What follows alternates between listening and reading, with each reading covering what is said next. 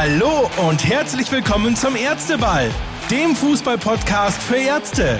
Und hier sind eure Gastgeber, Dr. Matthias Jöllenbeck und Markus Horn. Hallo und herzlich willkommen zur ersten Folge des Ärzteballs im neuen Jahr. Wir nehmen diese Folge am 19. Januar auf, einen Tag bevor die Bundesliga aus der Winterpause zurückkehrt. An meiner Seite ein nach der langen Pause tiefenentspannter Dr. Matthias Jöllenbeck, Arzt in Weiterbildung an der Uniklinik Freiburg und als Schiedsrichter in der Bundesliga im Einsatz. Matthias, bevor wir anfangen, sag mir doch mal, wie hast du die WM und die Winterpause verbracht? Ja, da kann ich direkt deine Worte aufgreifen. Eigentlich tiefenentspannt. Ähm, ich bin ja schon oft gefragt worden, was es neu für mich war in dieser, in dieser äh, WM-Phase, die ja ganz unüblich über die Weihnachtstage oder die Adventszeit äh, stattgefunden hat. Und normalerweise ist ja so, dass wir als, als Schiedsrichter immer unterwegs sind. Das heißt, jedes Wochenende sind wir auf Tour, Touren durch Deutschland, in die Stadien.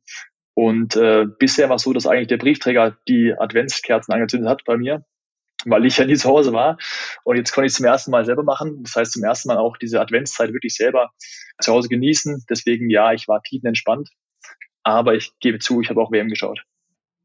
Wie hast du das denn empfunden, wenn wir jetzt schon bei dem Thema sind? Ähm, es wurde ja im Vorfeld sehr viel kritisiert, dass die WM nicht im Sommer stattfindet und die Grillpartys ausfallen etc. etc. Ich persönlich muss sagen, nach der ersten Erfahrung im Winter fand ich es eigentlich ganz angenehm, weil im Sommer hat man fast Besseres zu tun, als unbedingt Fußball zu schauen. Und so in dem hässlichen November-Dezember-Wetter fand ich das ganz schön, das eine oder andere Spiel gucken zu können.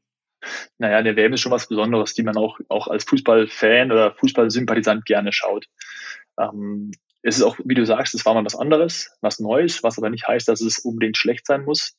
Wir hatten hier im Nachbarort äh, eine sogenannte WM-Scheune. Das war ganz urig. Das war, wie man, wie man sich eine, ja, eine Après-Ski-Hütte vorstellt. Und statt Sonne und, und Bier gab es da eben einfach Glühwein und war eben zu mit Heizpilzen. Aber eben auch eine ganz äh, neue Erfahrung, eine, eine ganz lustige Erfahrung. Stimmung war trotzdem gut. Und was man nicht vergessen darf, viele Menschen erleben die WM ja immer so. Also wenn ich an Südamerika denke, äh, die haben die letzten, jetzt muss ich überlegen, wie lange gibt schon äh, Weltmeisterschaften, die letzten 80 Jahre äh, WM so mitbekommen zu der äh, für sie ähm, kalten Jahreszeit. Deswegen ja. warum nicht mal bei uns? Ich fand es eigentlich ganz, ganz spannend. Mal ganz die Argentinier haben zum ersten Mal in kurzen Hosen gefeiert. ja. Und ausgiebig ja. gefeiert, ja. Haben sie, ja. Was man so gesehen hat. Äh, jetzt ist die WM schon wieder ein Monat Geschichte, Matthias. Äh, trotzdem wollen wir noch mal kurz zurückblicken und uns fragen, was neben dem Titelgewinn der Argentinier und natürlich auch dem frühen Ausscheiden der Deutschen gerade aus Schiedsrichtersicht auch äh, von diesem Turnier in Erinnerung bleiben wird. Ich kann ja mal anfangen mit dem, mit dem Sportlichen. Also wenn du sagst, mit den Argentiniern oder mit den Deutschen, also ähm, rein sportlich fand ich, äh, dass die äh, WM sehr, sehr gut anzuschauen war. Es war, gab viele herausragende Spiele, viele spannende Spiele mit der Krönung des Finales, was natürlich ein, ein, ein packendes Spiel war. Da war alles drin, Emotionen. Es gab die beiden, ja, die personifizierten Stars dieser WM mit, mit äh, Messi und Mbappé im direkten Vergleich. Es gab Tore, es gab Verlängerungen. Es war einfach ein tolles Finale und ich fand sportlich gesehen ein toller Abschluss für das Turnier.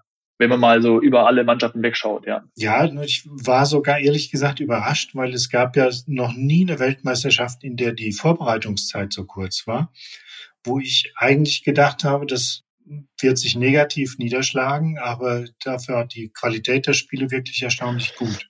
Fand ich, fand ich auch. Ähm, vielleicht lag es auch daran, dass die Spieler etwas eingespielt waren, die waren im Rhythmus. Und ähm, das mag auch daran gelegen haben, dass die Spielqualität, die ich, wie du auch sagtest, äh, sehr hoch war, im Gegenteil nicht darunter gelitten hat, sondern eben auch besser war als sonst. Ja. Deutsche Mannschaft, ja, natürlich ein bisschen ernüchternd, muss man sagen. Aber ich bin in der Diskussion und Debatte vielleicht eher der, der Christoph Kramer als der Lothar Matthäus. Ähm,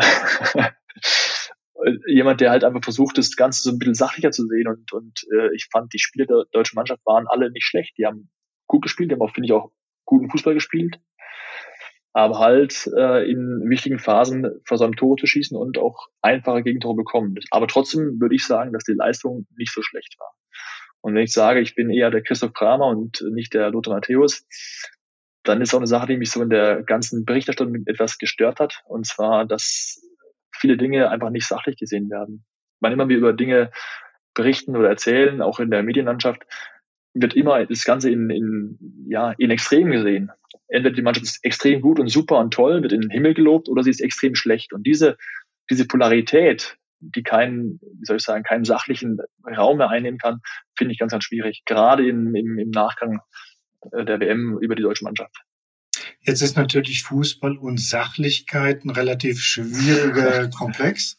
Jetzt äh, mal, du hast ja, du hast ja einen sehr großen, ähm, wie soll ich sagen, portugiesischen Hintergrund. Ich meine, deine Frau ist Portugiesin, du bist oft da, du reist immer nach Lissabon und schaust die Spiele da an, du kennst viele Menschen, auch viele Fußballbegeisterte. Wie ist es denn in Portugal? Wie wird da mit der Nationalmannschaft, mit den Spielern umgegangen? Nach, ja, Niederlagen zum Beispiel? Ähm, ich glaube, da gibt es zwei Lager. Es gibt diejenigen, die wie hier auch äh, sich halt die Länderspiele anschauen und sich eigentlich nur für Fußball interessieren, wenn die, äh, wenn die großen Turniere anstehen. Und dann gibt's eben die, die den Liga-Alltag verfolgen und äh, ganz klar ihre Vereinspräferenzen haben. Da, das sind ganz unterschiedliche Wahrnehmungen, äh, die es da gibt. Ganz allgemein war in Portugal natürlich die Enttäuschung groß, äh, weil man der Mannschaft mehr zugetraut hätte, als das, was sie bei der WM erreicht hat. Ja. Und ähm, wenn wir gerade über diese Berichterstattung der, über die WM sprechen, hatte ich auch einen Eindruck, dass neben dem Sportlichen eben auch ein großes Thema war, äh, dieses gesellschaftliche, politische. Da wurden immer zu, in jedem Bericht immer noch Bezug genommen auf die Situation vor Ort, auf die aus unserer Sicht schwierige oder nicht rechtmäßige Vergabe der WM dorthin. Und war das in Portugal auch so? Dass man eigentlich nicht WM schauen konnte, ohne diesen Background zu beleuchten? Nein, das war tatsächlich in Portugal überhaupt kein Thema. Und ich habe ja mich so ein bisschen in anderen Ländern mal erkundigt. Ich glaube, in England war es noch ein Thema, und aber auch nicht in dem Maße wie in Deutschland. Und ansonsten hat das eigentlich nicht existiert. Was ich in Portugal mitbekommen habe, was so als Kuriosum zum Teil in den Medien war, war, dass darüber berichtet wurde, was für ein großes Thema das Ganze in Deutschland ist. Das heißt, wir waren so ein bisschen die, ja, kann man das sagen? Die, ich finde es ja vollkommen richtig, dass man die Sachen kritisch beleuchtet und auch die Arbeitsbedingungen, dass man das alles zum Thema macht und auch ja in Frage stellt zumindest. Aber ich finde, dass die ganze Art und Weise, wie wir damit umgegangen sind, auch ein Stück weit Emotionen Freude weggenommen hat über den Fußball, den man eigentlich auch bei solchen Spielen haben darf und haben kann. Das ist die ewige Diskussion. Ist Fußball politisch, ja oder nein? Natürlich ist er es, aber es gibt natürlich äh, die sportliche Komponente und es gibt die gesellschaftlich, schrägstrich politische Komponente. Und ich denke, ein bisschen eine klarere Trennung hätte da in den deutschen Medien durchaus gut getan. Hätte vielleicht auch der Mannschaft gut getan, oder? Äh, sich so ein bisschen auf das Sportliche fokussieren zu können. Also ich bin der ganz klaren Meinung, dass es so war, ja. Ja.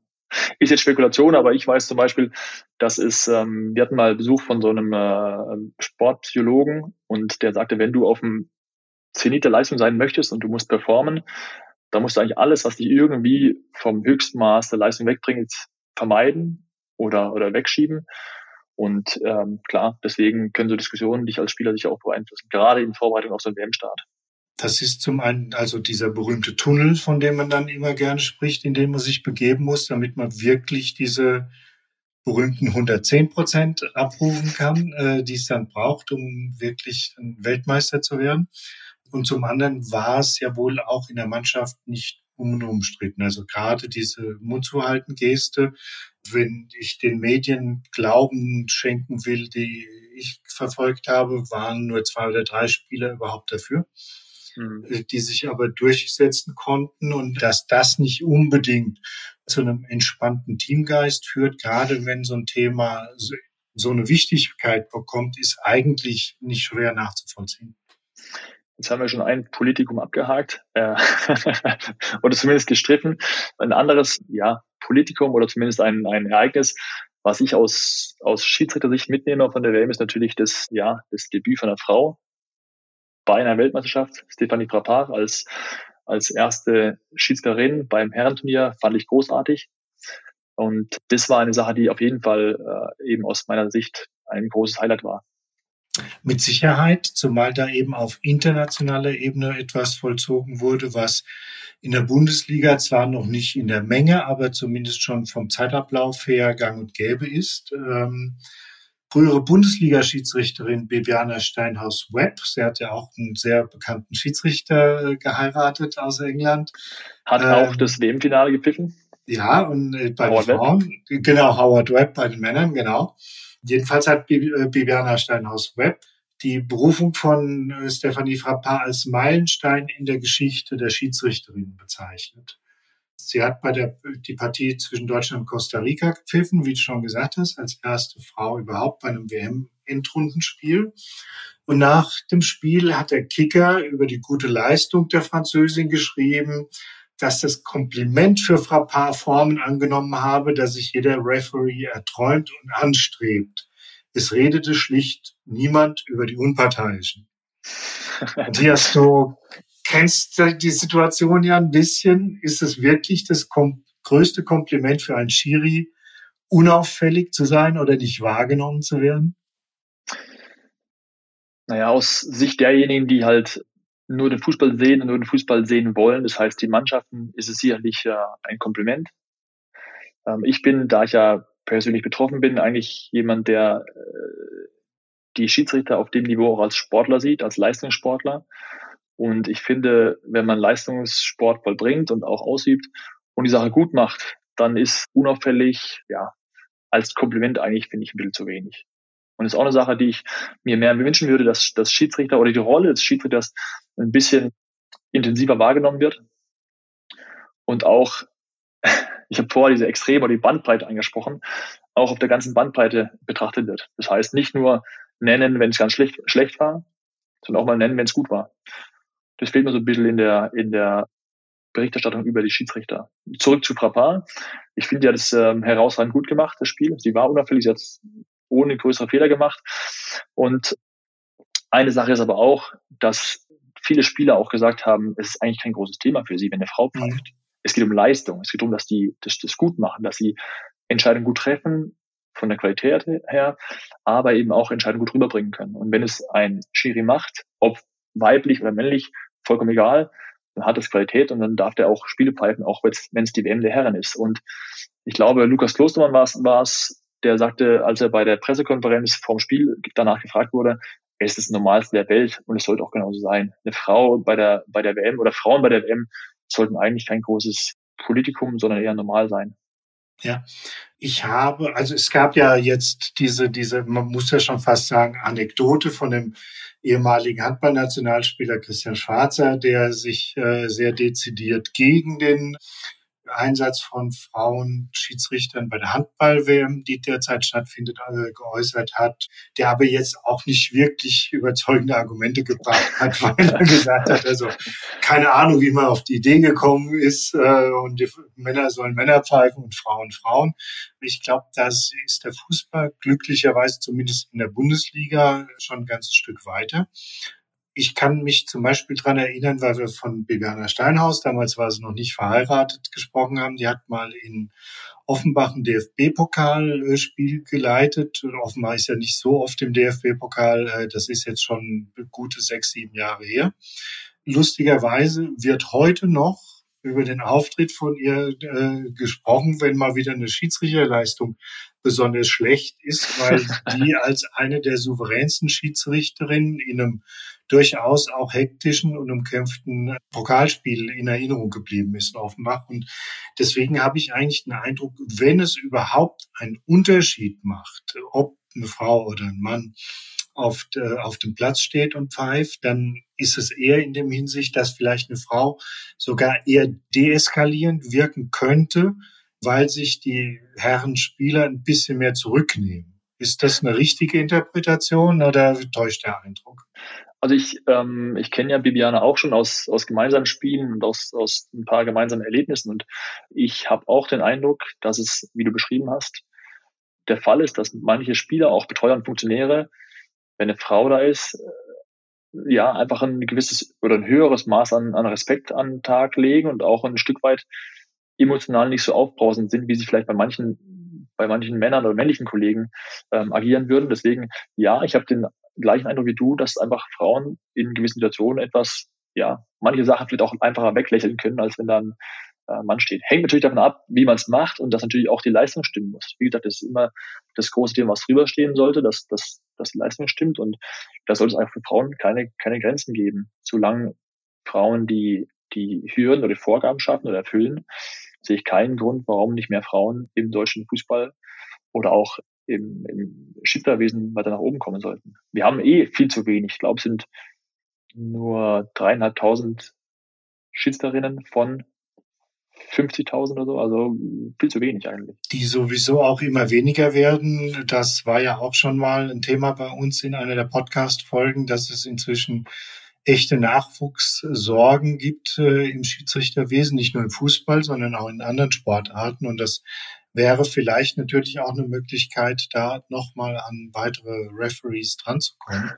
Absolut, ja.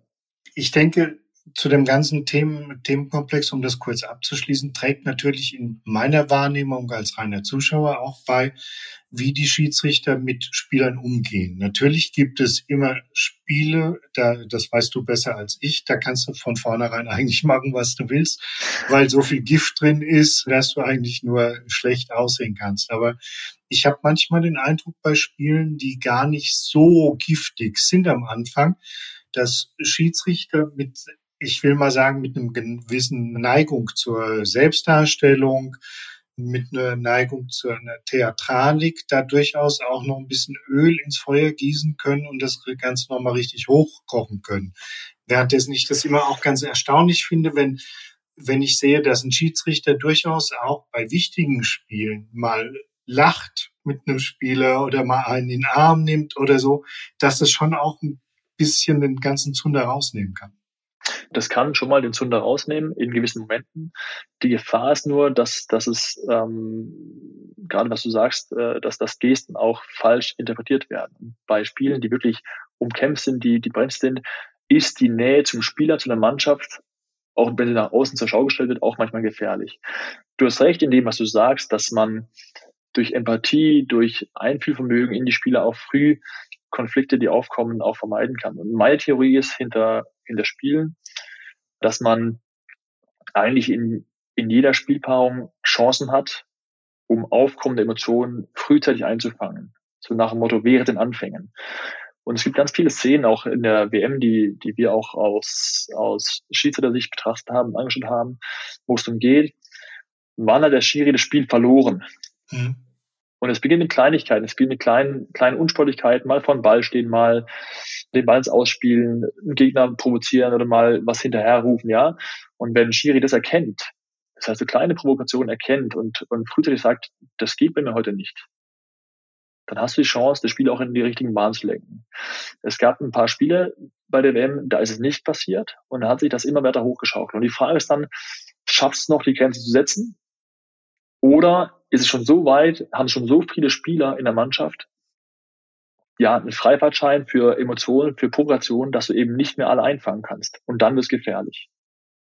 Ein Beispiel, eine Szene, eine Szene, die mir so ein bisschen auch ganz prägnant in Erinnerung geblieben ist, war ähm, im WM-Finale. Hat der äh, polnische Kollege Marciniak überragend gepfiffen. Alle großen Entscheidungen selber entschieden, ohne Videoschiedsrichter. Aber eine Szene hatte für mich so ein bisschen einen prägenden Charakter. Es war nach acht Minuten.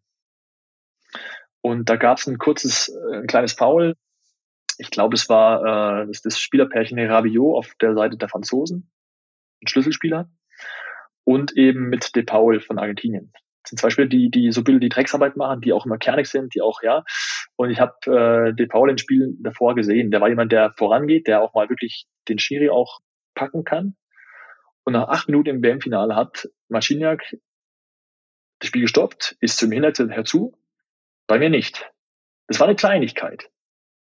Aber für mich hat er in der Szene das Spiel gewonnen, weil er genau erkannt hat, ich habe den Spieler auf der einen Seite, Schlüsselspieler, den muss ich früh einfangen, der ein Vergehen macht gegen Rabiot, ebenfalls ein schwieriger Spieler, Schlüsselspieler, und er hat es geschafft, da frühzeitig zu sagen, hey, heute läuft anders, heute bin ich der Chef, ihr spurt, ihr tanzt nach meiner Pfeife. Und dann lief es auch ganz gut. Und klar, natürlich müssen die großen Entscheidungen passen, aber das war so ein ein kleiner Baustein auf der, auf der persönlichen Ebene, wo er klar gemacht hat, hey, heute läuft es richtig gut für mich.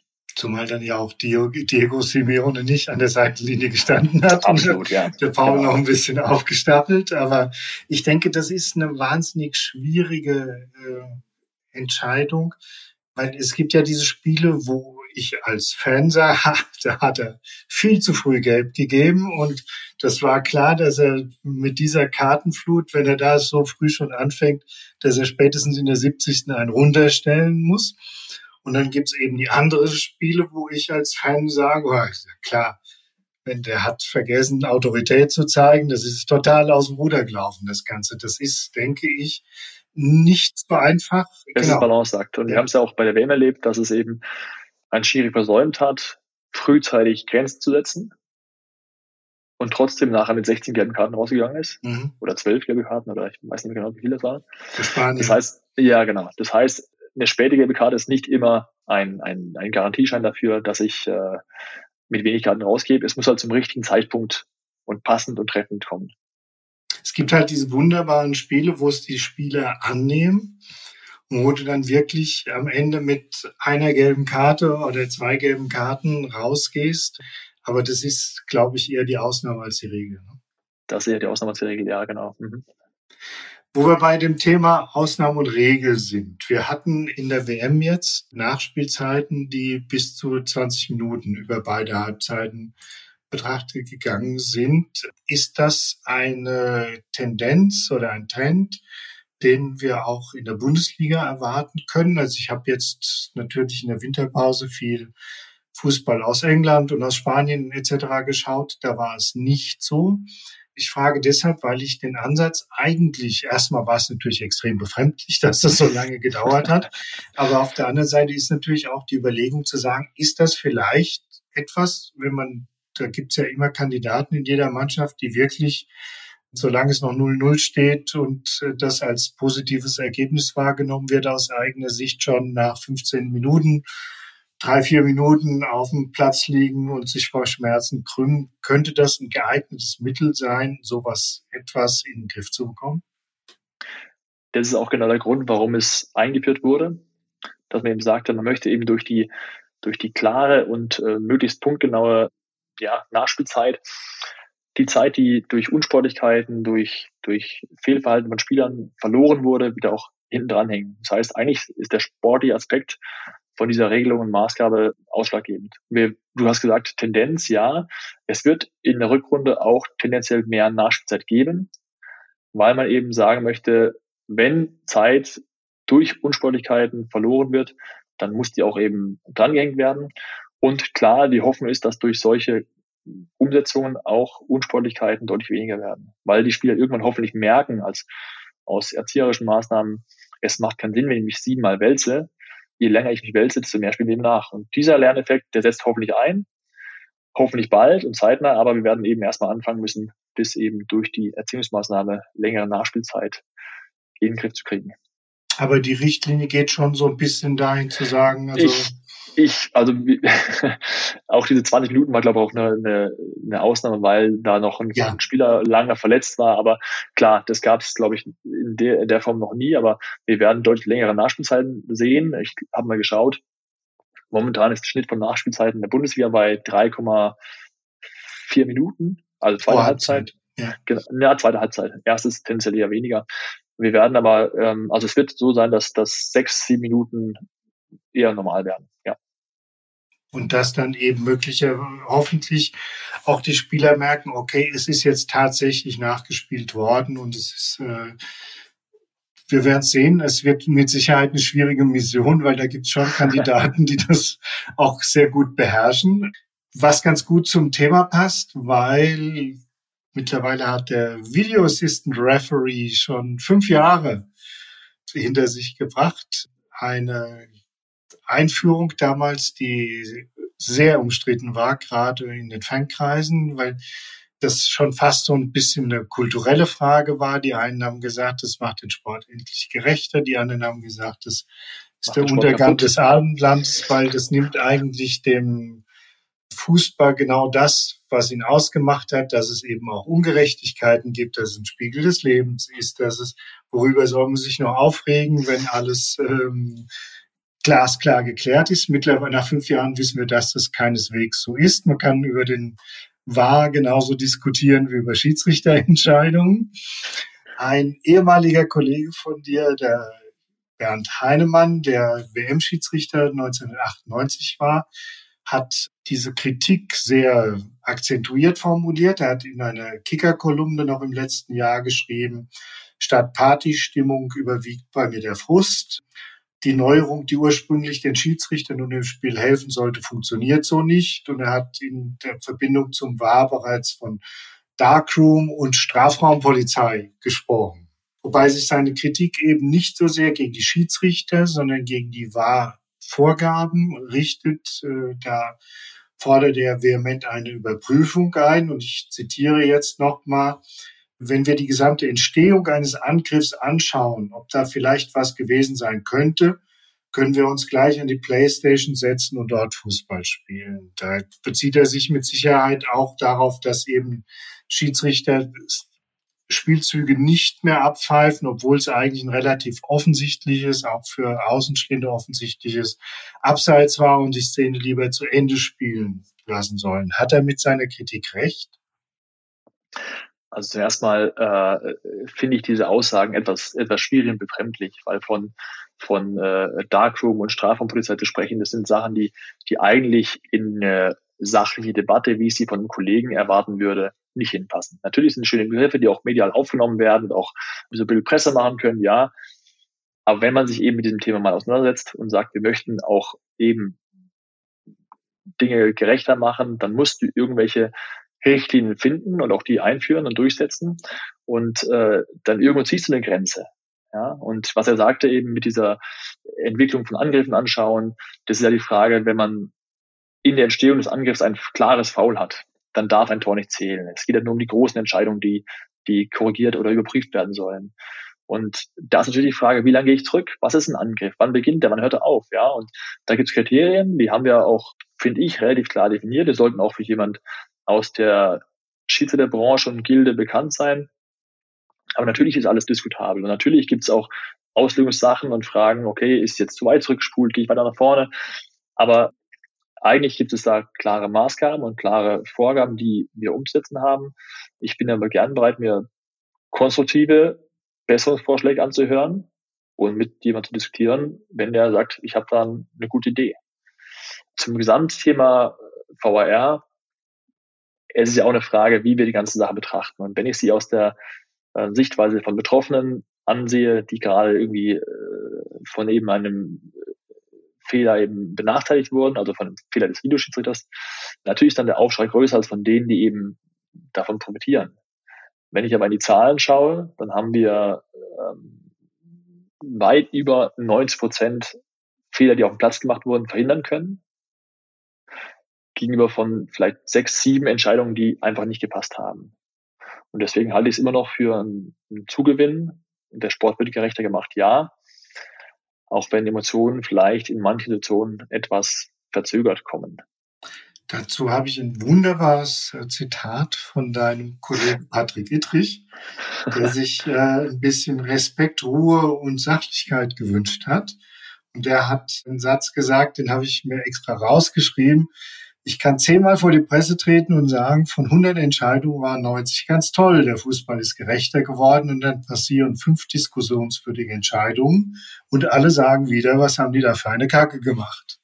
Ja, aber das passt so ein bisschen in das, was ich eingangs sagte in der Betrachtung der Nationalmannschaft. Es gibt eigentlich keine oder wenig sachliche Debatte mehr. Alles ist entweder ganz, ganz schlecht oder, oder super toll. Und genauso beim Videoschiedsrichter. Und vielleicht auch bei der Thematik, die wir eben noch besprochen hatten, als er sagte, okay, was, wie schätzen wir die Rolle von Schiris ein? Es wird nicht gelobt, es ist nicht gut, es wird nur dann berichtet, wenn es richtig scheiße ist. Und um es mal jetzt einfach auf, auf, auf Klardeutsch zu sagen. Und was mir auch aufgefallen ist, gerade so im Nachgang von Spielen, natürlich wollen Medien auch Dinge darstellen, wollen schöne Geschichten haben, Stories haben, über die man schreiben kann, die auch dann wieder aufgenommen werden. Aber es werden, wenn es eben nicht läuft, immer nur die Betroffenen gefragt. Das heißt, ich habe immer eine einschlägige Sichtweise von Kritik, von Dingen, die nicht gut gelaufen sind. Und da, das ist vielleicht auch, wie du sagst, so ein bisschen eine deutsche Sichtweise, immer zu gucken, wo, wo, wo ist nicht ganz gut und wo kann man noch was verbessern und so. Und das merke ich eben bei uns Schiedsrichtern oder zumindest bei der Beurteilung des Videoschiedsrichters ganz extrem in den letzten, letzten Jahren. Wenn es gut läuft, wird geschwiegen. Aber wenn es schlecht läuft, wird richtig draufgehauen. Und das ist eigentlich in Ordnung. Deswegen so ein bisschen, ein bisschen mehr Ausgewogenheit und ein bisschen mehr, ja, sachlicher Umgang, ruhiger Umgang wird auch der Thematik gut tun. Weil im Endeffekt, wenn man die Zahlen sieht, dann war es nicht schlecht. Auch wenn es ein paar Ausrutscher gab, aber die gab es vorher auch in weitaus höherer Zahl.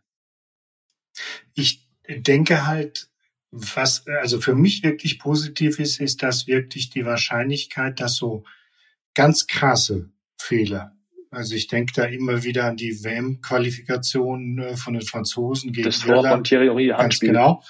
Das war halt brutal ungerecht. Ne? Ja, absolut. Und äh, wenn sowas vermieden werden kann, muss ich persönlich sagen, klar, was wäre die Fußballlegende oder die Fußball Anekdotensammlung ohne die Hand Gottes von Maradona. Auf der anderen Seite findest du das natürlich auch nur amüsant, solange du kein Engländer bist. Ne? So ist es, genau. Ja. Und deswegen ist es natürlich schon, es geht um sehr viel oder um immer mehr beim Fußball ist es schon sehr positiv, dass diese Extremfälle ausgeschlossen werden können mittlerweile. Was sagst du denn zu der Kritik, dass die Schiedsrichter so ein bisschen dadurch, dass sie wissen, dass sie den Wahr im Hintergrund haben, dazu erzogen werden, unselbstständig zu werden, weil sie eben sagen, ach komm, im Zweifelsfall lasse ich es lieber laufen. Und dann sagt mir der Mann äh, das Knopf im Ohr schon, ob das okay war oder nicht. Also von Erziehung will ich da gar nicht sprechen. Also wir werden nicht, jetzt, nicht erzogen, zurückhaltendes Pfeifen. Ähm, ja, Erziehung war das falsche Wort, Sozialisierung hätte ich sagen sollen. Okay, okay. naja, ich kann da nur für mich sprechen und für die Kollegen, zu denen ich auch einen guten Draht habe innerhalb der, der Bundesliga. Und ich weiß, dass wir natürlich alle bestrebt sind, die Dinge auf dem Platz zu sehen. Und es ist auch die Maßgabe, die wir eigentlich von der sportlichen Leitung haben, dass sagen, Entscheidung auf dem Platz, klare Entscheidung auf dem Platz. Und dass man eben alles dran setzt, das auch so zu handhaben. Was aber sicher sein kann, ist, dass man unbewusst vielleicht zwei, drei Prozentpunkte von Entscheidungen, die, wo man mit so ein bisschen Bauchschmerzen hat, weg, wegbleibt. Das kann schon sein, ja. Aber das wären natürlich trotzdem auch so eher so graue Entscheidungen, wo man tendenziell eher sagt, naja, wir möchten eigentlich auch die klaren Entscheidungen haben und nur an den wirklich sicheren Sachen rangehen. Zum Beispiel bei Thema Elfmeter ist es so, dass man sagt, wir sprechen von Cheap Penalties, also von, von leichten oder von billigen Strafstößen. Da sagen wir, die möchten wir eigentlich nicht haben. Wir möchten eigentlich nur klare Kontakte, klare Fouls im Strafraum haben. Das heißt, da möchten wir es noch beschränken und das ist auch unser Anspruch, bei den Klaren zu bleiben. Aber wie gesagt, ich schließe nicht aus, dass man vielleicht ein, zwei Prozentpunkte irgendwie im Hinterkopf unbewusst diese Rückfallebene VR hat, ja. Gerade wenn du eben mal, wie du so schön mal gesagt hast, keine freien Blicke aufs Fahrwerk hattest, sprich auf die Beine der Schiedsrichter, weil das finde ich nach wie vor immer wieder extrem interessant. Du kriegst sieben verschiedene Kameraperspektiven von einer Szene im Strafraum und du hast sieben verschiedene Eindrücke davon, wie diese Szene zu bewerten ist. Ja, das ist ja auch das, auch das Spannende beim, beim Thema Videoschiedsrichter. Wenn du eine Szene betrachtest aus der Hintertorperspektive, dann siehst du die beiden Spieler, was machen die mit den Beinen. Wenn du dieselbe Kameraperspektive siehst von der Seite, dann hast du einen vollkommen anderen Sachverhalt. Und deswegen haben wir auch die Maßgabe zu gucken, habe ich denn wirklich eine, eine bildliche Evidenz? Das heißt, habe ich hier wirklich ein, ein klares vorliegen, der nicht wirklich nicht nur auf einem einzigen Bild hat, sondern eben auch, der sich wirklich auch ja, für alle Zuschauer und für alle Fans klar abbilden lässt. Und das ist auch der Punkt, den wir auch weiter bestreiten sollten als Schiedsrichter, uns auf die wirklich klaren Fälle, die auch jedermann nachvollziehen kann, zu beschränken. Die Regelhüter des International Football Association Board, IFAB, haben in dieser Woche angekündigt, also nur zur Erklärung, das ist die Organisation, die im Endeffekt im Weltfußball die Regeln festlegt. Also das ist durchaus eine wichtige Einrichtung haben in dieser Woche angekündigt, dass bei der nächsten Clubweltmeisterschaft erstmals die Schiedsrichter die VAR-Entscheidungen äh, über das Stadionmikrofon erklären sollen, beziehungsweise bekannt geben sollen. Hast du ein Problem mit so einer Entscheidung oder wie würdest du dich fühlen, wenn du auf einmal zum Mikro greifst? Also prinzipiell habe ich keine, kein Problem damit, weil wenn ich vom Bildschirm stehe und ich habe Fehler gemacht, dann habe ich kein Problem, den darzulegen, weil bisher war es ja auch so, die Entscheidungen wurden auf dem Monitor eingespielt, da wurde dargestellt, okay, was, um was geht's gerade, was ist die Entscheidung. Also prinzipiell habe ich kein Problem damit, die Dinge auch zu kommentieren. Die Frage ist nur, was ist der Mehrgewinn, was ist der Nutzen davon? Und meine Wunschvorstellung wäre, dass man den Zuschauern im Stadion auch die Szenen zeigen könnte, dass sie das sehen, weil äh, ich kenne die Situation aus dem Stadion, wenn sobald dieses Symbol angeht, Videoschiedsrichter, dann kommt ein gelbes Pipe-Konzert und dann pfeifen und schimpfen die, egal was ich da sage. Deswegen ja. es ist natürlich ein Versuch, Dinge transparenter zu machen, noch, noch mehr den Leuten, die Leute mitzunehmen bei Entscheidungsfindungen.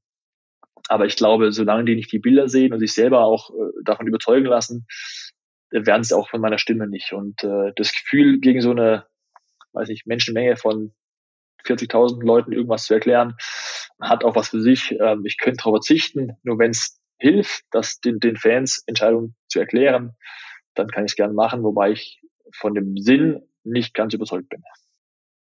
Ich glaube, das spiegelt einfach das Bemühen wieder, wie du gesagt hast, das Ganze ein bisschen transparenter zu machen, weil das wird ja auch immer so wieder mal so als Kritikpunkt angeführt, dass es eben so ein Stimmungskiller ist, dass ich eben, wenn meine Mannschaft ein Tor geschossen hat und ich stehe auf der Tribüne und dann kommt VAR und dann stehe ich drei, vier Minuten rum und weiß nicht, kann ich mich jetzt freuen oder kann ich mich nicht freuen. Dass das eben so ein bisschen mehr vielleicht dadurch in die Köpfe vordringen würde, dass es eben nicht manchmal so lange dauert, weil das alles Schnarchnasen sind, sondern weil es eben wirklich manchmal schwierig viele zu beurteilen viele Schritte gibt, weil du eben, wie ich ja. eben gesagt habe, sieben Kameras, sieben mögliche Entscheidungen gibt, dass das natürlich nicht in so einem hoch emotionalisierten Stadion immer gut ankommt, ist, glaube ich, selbstredend und ich glaube auch, dass es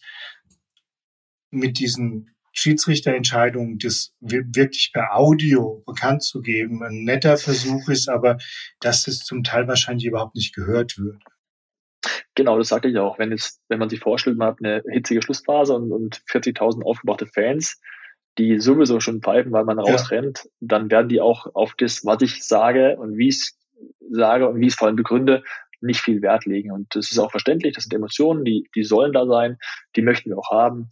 Aber ich glaube nicht, dass es für die, die, für die Anerkennung des VAR große Schritte tut. Ab morgen gibt es dann wieder die richtigen Emotionen. Morgen fängt die Bundesliga wieder an. Nach einer im internationalen Vergleich luxuriös langen Winterpause. Adventszeit, jawohl. Ja, es ist, nein, es war ja wirklich die absolute Ausnahme, dass die Bundesliga so lange Pause gemacht hat, nicht nur über die Adventszeit, sondern eben auch nach der Weltmeisterschaft. England hat eine Woche später schon wieder angefangen.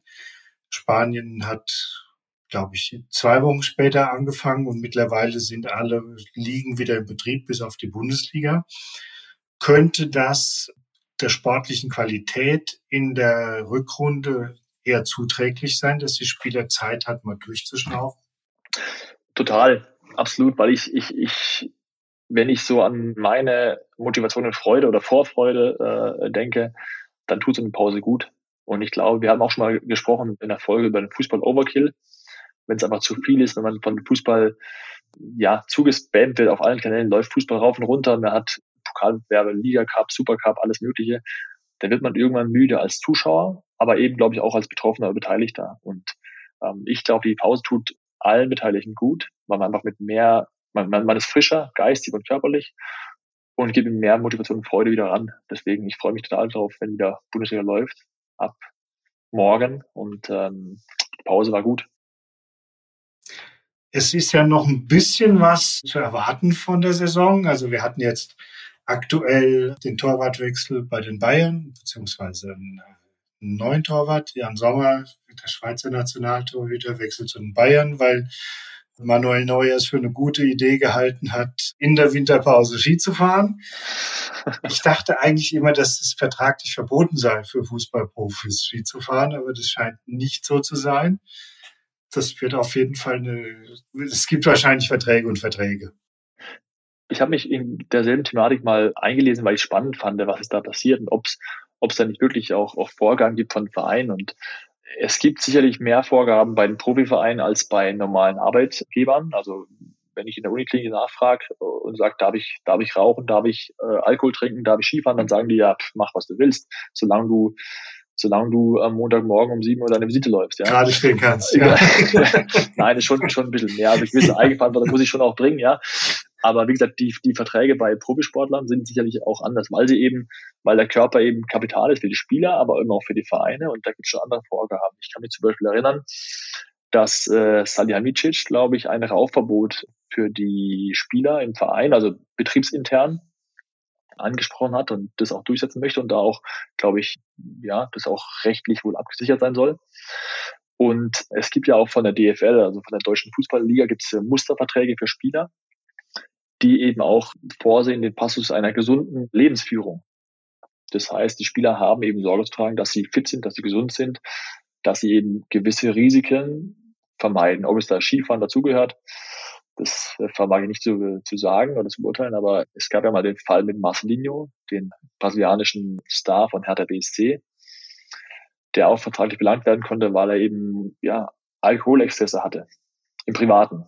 Und es gibt wohl einen Passus, der eben solche Sachen auch untersagt, weil sie eben die körperliche Leistungsfähigkeit wissenschaftlich und nachweislich beeinträchtigt.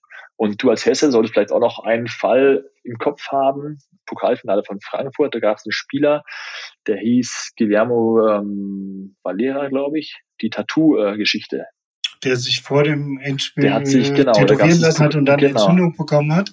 Genau, genau. so ist der Frankfurter, würde ich jetzt sagen. So ist der, so ist der Hess, der wollte nochmal ein Tattoo stechen. Nee, aber das ist auch ein Passus, der war wohl im Vertrag ja. äh, drin geschrieben, dass man gewisse Risiko oder Risiken einfach nicht in, in Kauf nehmen darf. Und der wollte sich einfach vor dem Pokalfinale gegen die Bayern noch ein Tattoo stechen lassen. Und dann gab es eben eine, Entzündung, der wurde dann suspendiert, eben weil er eben ja körperliche Risiken eingegangen ist als Fußballprofi, die er nicht, nicht eingehen darf. Und äh, das bringt mich zurück zu Manuel Neuer. Ich glaube, die, es gibt sicherlich irgendwelche vertraglichen äh, Aussagen, dass Spieler Risikoverhalten meiden sollen oder müssen. Aber letzten Endes ist es so, dass jeder natürlich selber gucken muss, wie schaffe ich es, meine Leistung zu bringen und wie gehe ich Risiken aus dem Weg. Ich war jetzt äh, letzte Woche mal im alten Herrentraining und äh, da besteht ja auch immer das Risiko, sich zu verletzen. Ich halte dann einfach ein bisschen zurück und mache langsam, aber der Spaß am Fußball hat überwogen. Aber trotzdem muss man eben gucken, dass man gewissen Dingen, die risikobehaftet sind, aus dem Weg geht. Du bist vielleicht auch noch so fit, dass du über die Blutgrätsche drüber hüpfen kannst. Vielleicht nicht die Grätsche auspacken und vielleicht nicht, äh, ja, abseits der Piste fahren oder mit dem Rennrad statt 60, 90 fahren. Deswegen, ja, man muss einfach schauen, wenn man, wie gesagt, wenn der Körper das eigene Kapital ist, dann muss man eben manche Dinge vermeiden als Profi, der man sein möchte. Ja klar, und aus Vereinssicht muss man natürlich auch ganz klar sagen, Manuel Neuer verdient halt auch ein bisschen mehr als normaler Angestellter. Also das ist ja auch dann Absolut, für den Verein, klar. den das betrifft, äh, eine relativ blöde Geschichte, wenn dann ein so top bezahlter Spieler ein halbes Jahr ausfällt. Absolut. Oder noch länger. Weiter, er bekommt weiter Gehalt und es müssen sie 8 Millionen Euro investieren für Jan Sommer. Ja, und dem auch noch Gehalt bezahlen. Das war ein teurer Knochenbruch. Das war ein teurer Knochenbruch, ja. Noch teurer würde es natürlich, wenn es auf Kosten von irgendwelchen möglichen Titelgewinnen ginge. Danach sieht es im Moment nicht so aus, wobei man sagen muss, die Bayern führen mit in Anführungszeichen nur vier Punkten Vorsprung vor einem wirklich sensationellen aufspielenden SC Freiburg. Das verspricht noch ein bisschen was. Ja, also wenn man, wenn man so die, die Hinrunde mal äh, Revue passieren lässt, dann gab es natürlich viele Aufreger. Mannschaften, die, die eigentlich eher in, aus der Erfahrung aus den letzten Jahren in die untere Tabellenhälfte gehören, haben ganz frei und, und frech aufgespielt. Union Berlin zum Beispiel, große Überraschung, tolle Spiele gemacht an einem äh, tollen Spielort. Also ähm, ich finde ganz im Gegenteil, dass die Bundesliga eher attraktiver wurde, weil es einfach so, so bunt, bunt geworden ist. Weil es ein bisschen durchlässiger mehr, ist. Ne? Genau, durchlässiger. Es waren nicht mehr die gleichen Mannschaften oben, sondern einfach viele Mannschaften haben überrascht, spielen oben munter mit. Ähm, ich finde es, finde es spannend. Auch der Titelkampf ist noch nicht entschieden. Deswegen sehr, sehr attraktive Liga. Wir erwarten wahrscheinlich beide nicht, dass am Ende Freiburg Meister wird. Es ist eben schön, wenn solche Vereine auf einmal oben ernsthaft mitmischen können. Union Berlin hast du als zweites Beispiel gerade genannt.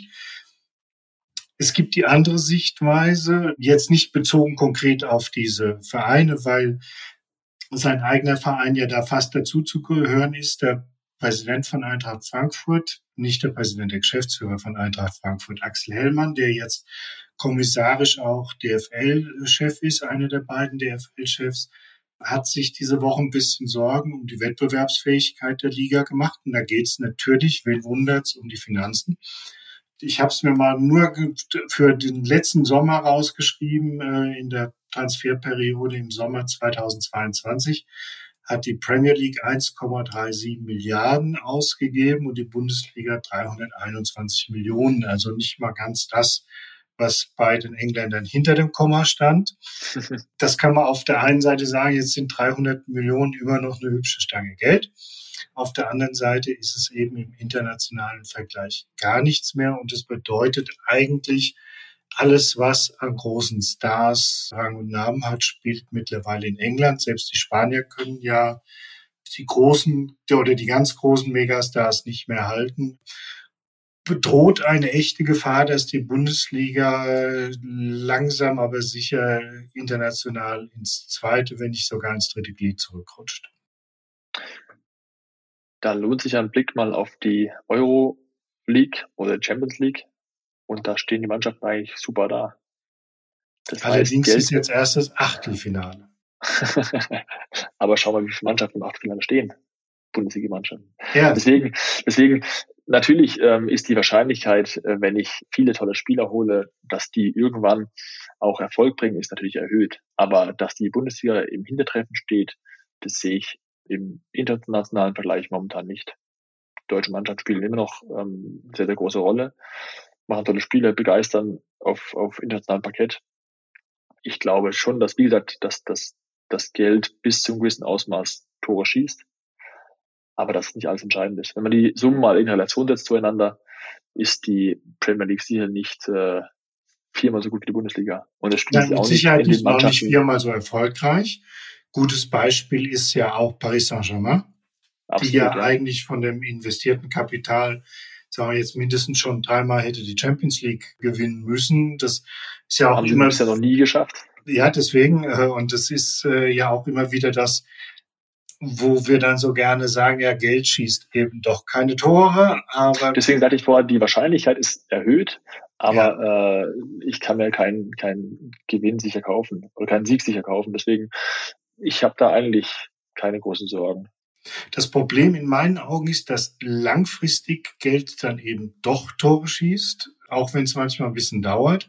Und das fängt eben bei solchen Sachen an. Wir sind ja oder sagen wir mal, alle Ligen sind, glaube ich, in ihren Heimatmärkten, was die Rechtevermarktung äh, angeht, mittlerweile an Grenzen, die nicht mehr sehr weit ausdehnbar sind. Der eine Markt gibt ein bisschen mehr her als der andere, aber ich glaube, da ist nicht mehr viel zu machen. Wo nach eben alle schielen mittlerweile ist die Auslandsvermarktung. Und da sind eben die Namen das einzige Entscheidende. Also wenn wir bleiben wir mal bei dem beliebten Beispiel Cristiano Ronaldo, der mehr Follower auf sozialen Medien hat als alle seine Vereine, die jetzt auch keine Kleinvereine sind wie Real Madrid oder Manchester United oder Juventus Turin. Lange Rede, kurzer Sinn. Cristiano Ronaldo hat mehr Follower auf, in sozialen Medien als diese drei Vereine zusammen. Sprich, es gibt gerade außerhalb der klassischen Fußballländer immer mehr ein Starkult, wo es eben nicht so sehr um den Verein geht, sondern ich bin eigentlich dann ein Fan eines Spielers und in dem Moment, wo der Verein wechselt, verfolge ich die Spiele von diesem Verein. Und das ist natürlich ein Pfund, mit dem die Premier League wuchern kann, abgesehen von historischen Sachen, dass sie eben in ihren ehemaligen Kolonien einen besseren Standing haben als eine Bundesliga. Aber was sich eben in der Auslandvermarktung extrem gut macht, zu sagen, bei uns spielen halt die ganzen großen Jungs. Und warum soll ich Bundesliga gucken, wo dann vielleicht sehr vielversprechende Nachwuchstalente sind, wo eine tolle Arbeit geleistet wird, wo aber das ganz große Spektakel eben nicht geboten wird und dass das eben mittel- beziehungsweise langfristig etwas ist, wo der Graben von den Einnahmen immer größer wird, dass irgendwann einfach kein Vergleich mehr möglich ist zwischen diesen beiden Ligen. Naja, da bin ich vielleicht immer noch so ein bisschen Idealist, weil ich, ähm, die Frage ist ja, warum sollte mich interessieren, wie ein, du hast vorher die Green angedacht, ja, wie ein Inder die Bundesliga sieht. Es geht, im Endeffekt ist nur um Vermarktung und um Geld. Ich möchte irgendwo im Ausland Geld generieren, um dann noch mehr Erfolg zu haben. Wenn man die ganze Thematik mal aus der, aus der Sicht eines, eines Deutschen sieht, oder als jemand, der eben versucht, die, die Bundesliga aus heimischer Sicht zu sehen, es geht auch darum, welchen Wert hat der Fußball für mich als jemand, der, der hier lebt und der hier sich mit dem Ganzen auch irgendwie auf eine Art und Weise identifizieren möchte. Und ich finde, die Bundesliga sollte primär Interessenziel sein von den Deutschen hier, als dass jemand auf den Philippinen die Spiele anschaut. Natürlich geht es um, wie du sagst, Vermarktung, um Geld dort. Aber ich finde, der primäre Zielort ist, der Bundesliga ist hier Deutschland, dass wir die Dinge so gestalten, dass wir uns damit identifizieren, der Sport, dass wir sagen, okay, natürlich, wir, wir sind vielleicht hinten dran, was die Transferausgaben angeht. Wir sind vielleicht hinten dran, was die, die Zuschauerzahlen international angeht, ja. Aber ich finde viel wichtiger, dass wir auch unserer Gesellschaft was mitgeben können aus der Bundesliga. Das heißt, wir zeigen auch, wir haben eine Nachwuchsarbeit, wir haben ein Nachwuchsleistungszentrum an jedem Standort. Wir können junge Spieler integrieren und begeistern dafür. Wir möchten mehr Jungs auf die Straße bringen, weg von Playstations. Und es geht, finde ich, auch, indem du so solche Gedanken groß machst, wie Identifikation mit Vereinen, mit Clubs lokal, als dass ich sagen kann, ich habe jetzt Star XY. Und das ist vielleicht ein Gedanke, der nicht ja so weitreichend ähm, gedacht ist, aber der finde ich, was es moralisch angeht, etwas größer zu tragen ist. Das würde aber auch implizieren, dass die Zuschauer bereit sind, auf Dauer weniger attraktiven oder sagen wir, attraktiv ist vielleicht nicht mal das richtige Wort, weniger hochklassigen Sport zu sehen, als es vielleicht heute gewohnt sind, weil eben die Stars alle ins Ausland abwandern. Aber diese These oder diese Theorie, die haben wir ja schon seit drei, vier, fünf, sechs, sieben, acht, neun Jahren. Ja, und ich bemerke jetzt keinen großen qualitativen äh, Unterschied der, der Bundesliga zur, zur Premier League. Vielleicht ist die Spielweise eine andere, hat auch was, was Kulturelles.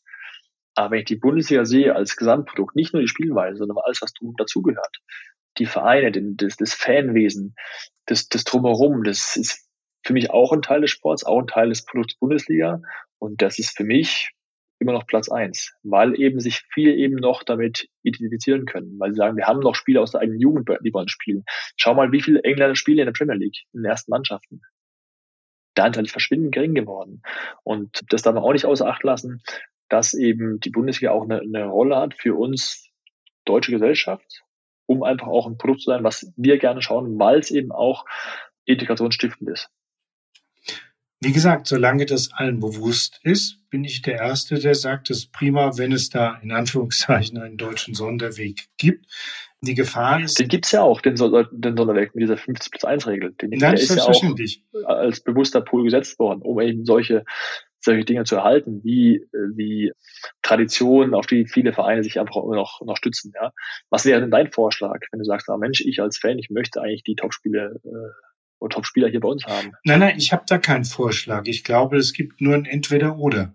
Und man muss einfach dann sich darüber im Klaren sein, welches, ich sage jetzt mal böse, Produkt möchte ich haben. Möchte ich das Bestmögliche haben? Das bedeutet eben auch, dass dann Aber die das Preise Frage, immer weiter steigen. Das ist, eine, das ist eine Frage der Definition. Was ist bestmöglich? Ja, ja natürlich. Und ich meine das jetzt vom hab, Sportlichen her. Ja, ja. Äh, ich habe es, ich habe die, ich weiß nicht, ob ich das schon mal erzählt habe, diese diese Geschichte, dass ich, das war vor fünf Jahren oder noch länger her, da gab es die gleiche Diskussion schon mal. Da hieß es, oh, die Bundeswehr ist abgehängt und, und ähm, uninteressant und ja, vielleicht magst du sportlich recht haben, vielleicht war das Spieltempo dort in, drüben auf der Insel schneller.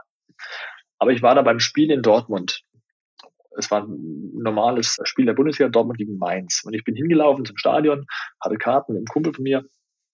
Und da liegen vor uns eine junge Gruppe, unser Alter, sieben Briten Wir kamen, die hatten Bier in der Hand, dann haben sie unterhalten, haben wir auch mit denen kurz gesprochen und dann haben die, habe ich sie gefragt, was macht die eigentlich? Ihr habt doch die Premier League, die ja so, ja, fast schon glorifiziert wird hier für uns, die goldene Premier League, ja. Und dann habe ich gefragt, was macht ihr eigentlich hier? Warum kommt ihr hier nach Dortmund? Und dann, ja, wir finden es geil hier. Es ist Bundesliga, es ist volles Haus, du kannst dir Tickets leisten, du hast eine tolle Atmosphäre, du hast ein tolles Gefühl, du kannst Bier trinken, du hast die Fangesänge, du hast die Choreos, du hast zwei Fanlager, die richtig Stimmung machen. Das haben sie in England eben nicht mehr, weil dort alles auf Öffnung der Märkte gesetzt wurde, weil dort alles drauf gesetzt wurde, Spieler finanzieren zu können. Das heißt, Geld ausgeben, das heißt auch, sie müssen Geld einnehmen. Das heißt, normale Leute können sich in England oder in der Premier League keine Ticketskarten mehr leisten. Was heißt im Umschluss? Ich habe nicht mehr die, die, die Massen im Stadion, die sich, die einfach hingehen, weil es dazugehört zu ihrem Alltag, sondern ich habe eben Leute im Stadion, die es sich leisten können. Heißt aber auch, ich habe ein Publikum, was wie soll ich sagen, vom, vom monetären, vom Geldbeutel her einfach ein anderes ist als der, der, der, der Alltagsarbeiter, der sein Bier trinkt und ja, Fußball geht. Die Verbürgerlichung und des Fußballs, das ist keine Frage. Absolut, genau. Und deswegen fand ich es eigentlich ein ganz cooles Erlebnis zu sehen, dass das deutsches Phänomen, immer gern gucken und, und, und meckern, drüben ist alles besser, dass eben Jungs aus der Premier League rüberkommen, sagen, weil sie dieses Produkt, das Gesamtprodukt Bundesliga so toll finden. Ja, ja, deswegen, ich bin auch so ein Fußball-Idealist oder so ein Romantiker. Mir gefällt es deutlich besser. Das meinte ich auch mit der Grundsatzentscheidung. Das ist ja jetzt nicht so, dass Fußball hier fast kostenlos wäre, aber wir sind eben weit davon entfernt, was es in England kostet. Und ähm, wichtig ist eben das Bewusstsein, was das bedeutet. Und wir reden ja nicht hauptsächlich über die Eintrittsgelder, weil das ist uns allen bewusst, dass das nicht mehr die Haupteinnahmequelle der Vereine sind. Nichtsdestotrotz habe ich auch dieser Tage wieder auf Twitter gelesen. Das war ein Fan, ich hab's, weiß es leider nicht mehr von welchem Verein, aber es war ein englischer Zweitligist, der jetzt im FA Cup auswärts gespielt hat. Und da hat ein Fan geschrieben, er fliegt jetzt nach Deutschland am Wochenende und schaut sich ein Spiel an. Das kostet ihn mit Flug und allem drum und dran weniger, als wenn er seinen Verein zu dem Auswärtsspiel begleitet hätte. Und das ja. ist eben schon kurios, weil ich bin ja schon so alt. Ich bin noch aus einer Generation, da sind die, die in Anführungszeichen richtig harten Fußballfans nach England gepilgert, weil es da einfach geil war. Und mittlerweile hat sich das einfach ein bisschen gedreht. Vielleicht ist auch ein Punkt, den wir ein bisschen mehr bewerben sollten. Einfach diese, dass, dass, wir haben schon mal darüber gesprochen, dass der Kern des Fußballs, äh, dass der in Deutschland, finde ich, immer noch mehr bei den Wurzeln ist als anderswo. Fußball ist eben für alle da. Wie hat der Schröder mal gesagt, glaube ich, die schönste Nebensache der Welt. Und wenn er eben für alle da sein soll, muss er auch für alle zugänglich sein und ja. darf nicht ex exklusiv für die sein, die einen Geldbeutel haben. Und deswegen ist das ein Punkt, den wir vielleicht ein bisschen mehr noch nach außen tragen sollten, tragen könnten in der Vermarktung. Das ist eigentlich ein schönes Schlusswort, Matthias. Trotzdem noch ganz kurzer Ausblick. Mitte Februar werden wir sehen, wie es mit der Wettbewerbsfähigkeit aktuell sportlich, rein sportlich steht. Dann fangen die Achtelfinale der Champions League an. Die deutschen Vereine haben nicht ganz leichte Gegner bekommen. Bayern spielen gegen Paris Saint-Germain. Ich würde sagen, das ist wahrscheinlich 50-50 oder wie würdest du das sehen? Puh, schwer zu sagen. Also ja, ob es jetzt 50-50 oder 60-40 ist, äh, ja, sehr spannend. Also wie gesagt, uns ist da die französische Liga sportlich sicher nicht enteilt. Nein, das mit Sicherheit nicht. Das geht mehr um die schieren Namen, die bei PSG auf dem Platz stehen, auch wenn sie natürlich international noch nie überzeugen konnten. Ähm, würdest du der These zustimmen, dass die anderen drei deutschen Vertreter eher Außenseiter sind? Ich ja. sage die Partien gerade nochmal, das hat ja, ja, vielleicht nicht jeder so direkt vor den Augen. Borussia Dortmund spielt gegen Chelsea. Chelsea. Ähm, Eintracht Frankfurt hat es mit dem souveränen italienischen Tabellenführer Neapel zu tun. Und äh, Leipzig hat es eigentlich am einfachsten, die spielen nur gegen Manchester, gegen Manchester City. City. Ja, also klar ist, ist die Rolle von Frankfurt auch in der Champions League eher die des Underdogs, aber Underdogs können, können auch über, für Überraschungen sorgen, hat ja Frankfurt gezeigt in der Gruppenphase. Deswegen, klar, in dem Spiel ist Frankfurt ja, nicht der Favorit. Leipzig gegen City auch nicht. Ja, Am ehesten hat Dortmund, Dortmund eigentlich. Dortmund, genau, ja, Dortmund ja. Chelsea würde ich auch eher sagen, eher ein Duell auf Augenhöhe. Aber wie gesagt, ich bin, bin gespannt. Ich, wie gesagt, ich wiederhole mich da gerne. Ich bin da sehr optimistisch und bin ja bei äh, Spielen auf internationalem Niveau immer auch äh, ein Stück weit ähm, Sympathisant der deutschen Mannschaften und ich habe da ein gutes Gefühl. Dann hoffe ich, dass sich das Gefühl bestätigt. Genauso hoffe ich, dass wir so zeitig die nächste Folge des Ärzteball-Podcasts aufnehmen, dass die Achtelfinale noch nicht zu Ende sind. Die ziehen sich ja sehr lange, weil in jeder Woche nur zwei Spiele oder an jedem Tag nur zwei Spiele laufen. Das heißt, das Ganze geht einen Monat lang. Geht bis ähm, zu Ende Februar, glaube ich. Ich glaube bis März sogar. Bis Echt? Mitte März. Ja, ja. Stimmt, ja. Hin- und Rückspiel, ja, genau. Mhm. Genau. Und von daher, vielleicht haben wir sogar die Chance, inmitten der Achtelfinale schon mal ein paar kluge Analysen abzugeben. Matthias, vielen Dank und äh, Ihnen und als unseren Zuhörerinnen und Zuhörern ganz herzlichen Dank, dass Sie bei einer weiteren Folge des Ärzteballs, dem Fußballpodcast der Ärztezeitung, mit dabei waren. Bleiben Sie uns gewogen. Wir melden uns bald wieder. Bis zum nächsten Mal. Tschüss. Das war der Ärzteball, der Fußball-Podcast für Ärzte. Weitere spannende Podcast-Formate aus unserem Haus findet ihr unter ärztezeitung.de.